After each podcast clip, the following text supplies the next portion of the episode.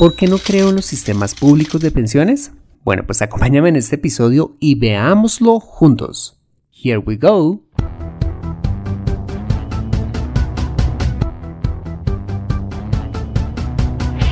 Bienvenido a Consejo Financiero, el podcast de finanzas personales donde aprenderás a manejar inteligentemente tu dinero, salir de deudas, tomar buenas decisiones financieras y alcanzar una prosperidad sólida y duradera.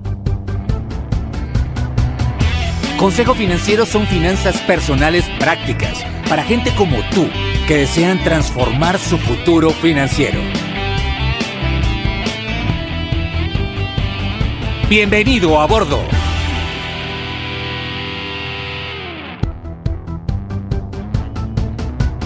Hola, ¿qué tal? Soy Fernando Fernández y esto es Consejo Financiero, tu podcast, tu programa de finanzas personales en el que aprenderás a manejar inteligentemente tu dinero, a salir de deudas, a tomar buenas decisiones financieras y los principios para alcanzar una prosperidad sólida y duradera.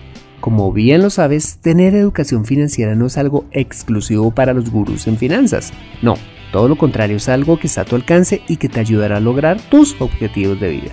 Si eres maquilladora, telemercaderista, agrónomo, rockero o cualquiera que sea tu profesión, tarde o temprano necesitarás saber administrar correctamente tu dinero.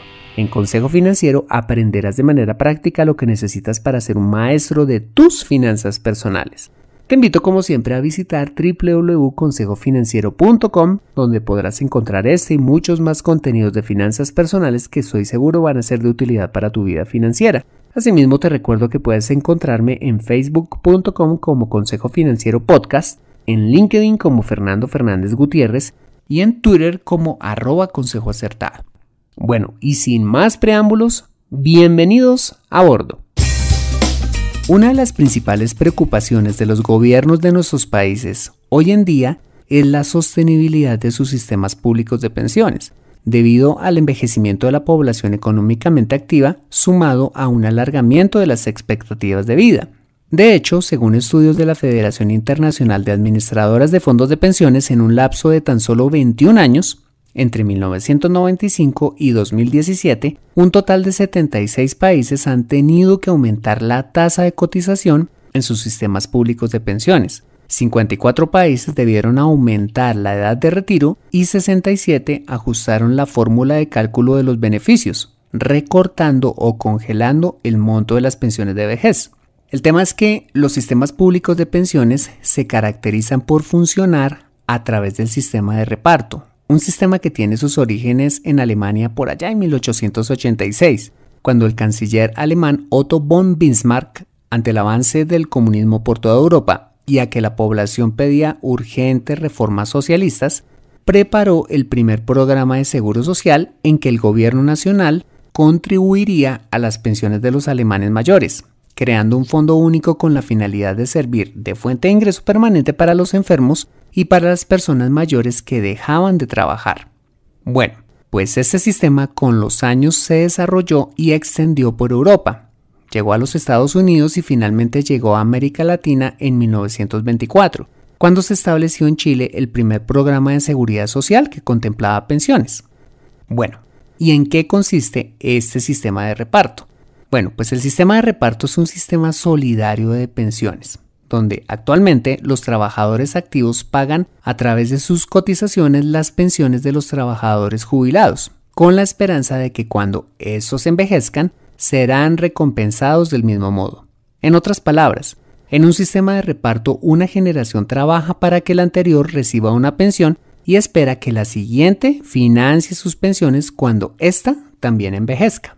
Para que este sistema sea sostenible y un pensionado reciba una cantidad similar a la de su último salario, se hace necesario que hayan más o menos 10 trabajadores activos para financiar la pensión de uno jubilado, o que el crecimiento de la economía genere a su vez mejores salarios y a través de esto se puedan efectuar mejores cotizaciones, o que el Estado saque dinero de su bolsillo para compensar la diferencia. El problema es que la demografía en el mundo y en nuestros países ha cambiado dramáticamente, pues claramente las familias hoy tienen muchos menos hijos que antes y el número de personas en edad de jubilación ha venido aumentando, al punto que ya no existe esta proporción de 10 trabajadores por un jubilado, sino que hoy es de aproximadamente 5 trabajadores por un jubilado o inferior. De hecho, para el año 2040 se espera una relación de 3 trabajadores activos por cada pensionado. Bueno, ¿y qué significa esto? Que a la larga las pensiones públicas ofrecidas por los estados van a tender a disminuir dramáticamente. Se exigirán aún mayores contribuciones por parte de la población laboralmente activa y seguramente las edades de jubilación seguirán aumentando. Todo esto para que este tipo de sistemas desaparezcan.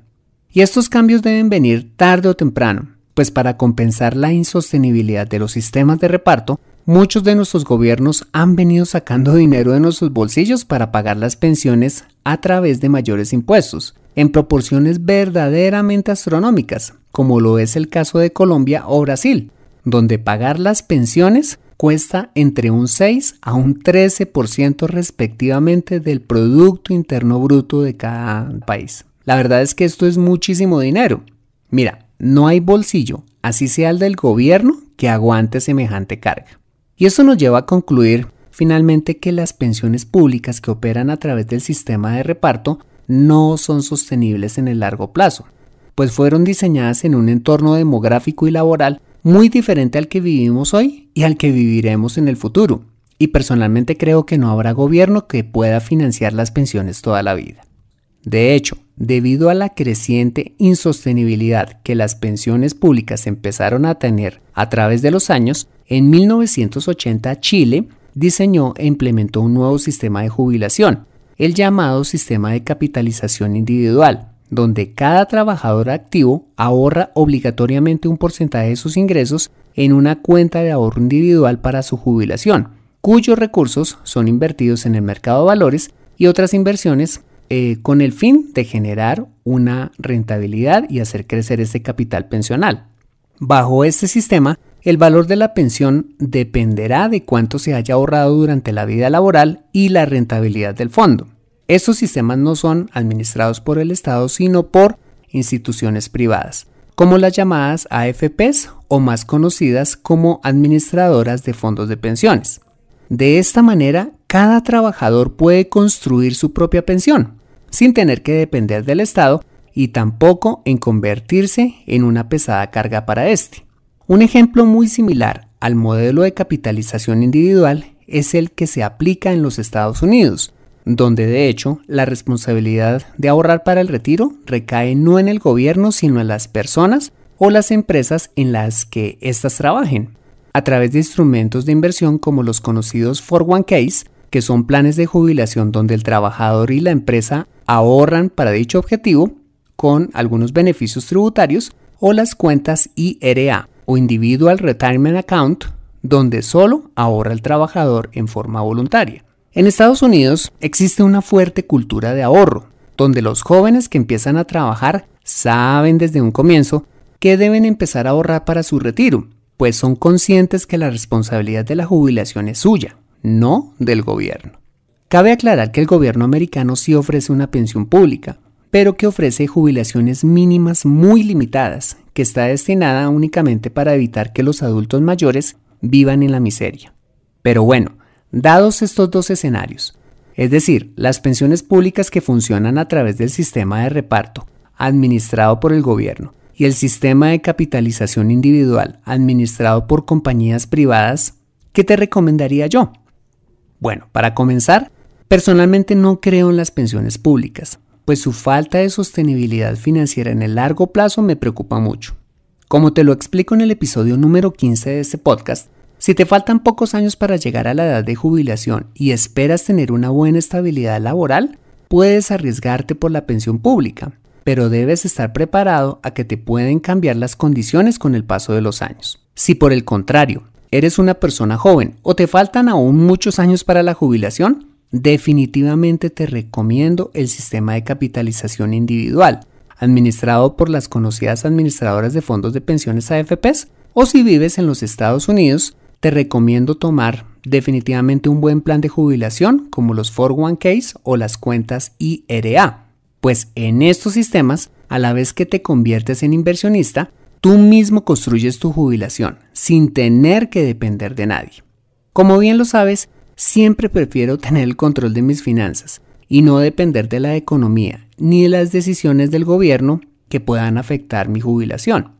Pero atención, no basta con que tomes uno de estos planes de jubilación, sino ahorras más de lo que la ley te exige. Si quieres verdaderamente construir una muy buena pensión como lo veíamos en el episodio 63 de este podcast, se recomienda aportar al menos un 15% de todos tus ingresos.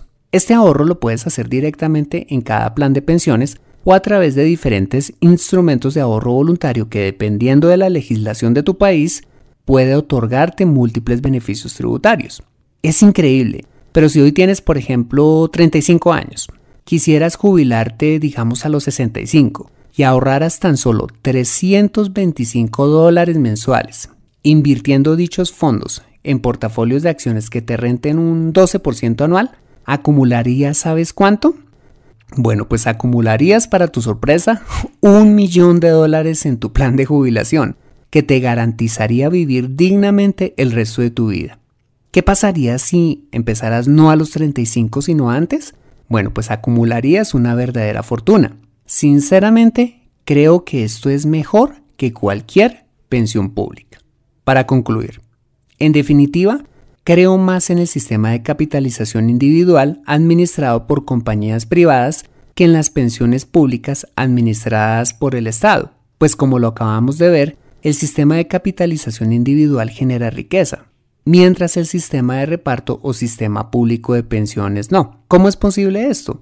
Muy sencillo, porque el dinero que ahorras en un Afore, un fondo privado de pensiones, un 401k, entre otros sistemas de capitalización individual, este dinero se invierte en diferentes sectores de la economía a través del mercado de valores, multiplicando el valor de tus ahorros en el largo plazo, ayudándote a construir tu jubilación sin tener que depender del gobierno. Mientras que en una pensión pública no hay inversión, solo la repartición de los aportes de los trabajadores activos y del Estado entre un número creciente de jubilados, haciéndote dependiente del Estado y de un sistema que es insostenible en el largo plazo. En el futuro, no quiero ser una carga para mi país, sino por el contrario ser un agente generador de riqueza, a través de un esfuerzo disciplinado durante mis años de trabajo. ¿Y tú, quién quieres llegar a ser? Mantente actualizado en Consejo Financiero. Bueno, muy bien, este ha sido el episodio número 65 de Consejo Financiero. Si te ha gustado este episodio, házmelo saber suscribiéndote al podcast y dejándome una valoración honesta a través de un valioso comentario tuyo en iTunes, SoundCloud, Spreaker, iBox, Stitcher o TuneIn Radio diciéndome si te gustó o no este episodio. Dichos comentarios son muy valiosos para mí, pues me dan el feedback necesario para mejorar el programa. Asimismo, te invito a compartir este episodio a través de tus redes sociales con tus contactos, familia o amigos a quienes consideres les sea útil este episodio para su vida financiera. Bueno, soy Fernando Fernández, tu asesor financiero y anfitrión de este programa. Mis agradecimientos a José Luis Calderón por la edición de este podcast. Muchas gracias por compartir tu tiempo conmigo tomando el sol en la playa, corriendo en una maratón, pescando en un lago o donde quiera que estés y recuerda. Consejo Financiero son finanzas personales prácticas para gente como tú que desean transformar su futuro financiero. Buena semana y nos vemos en el siguiente episodio. See you later.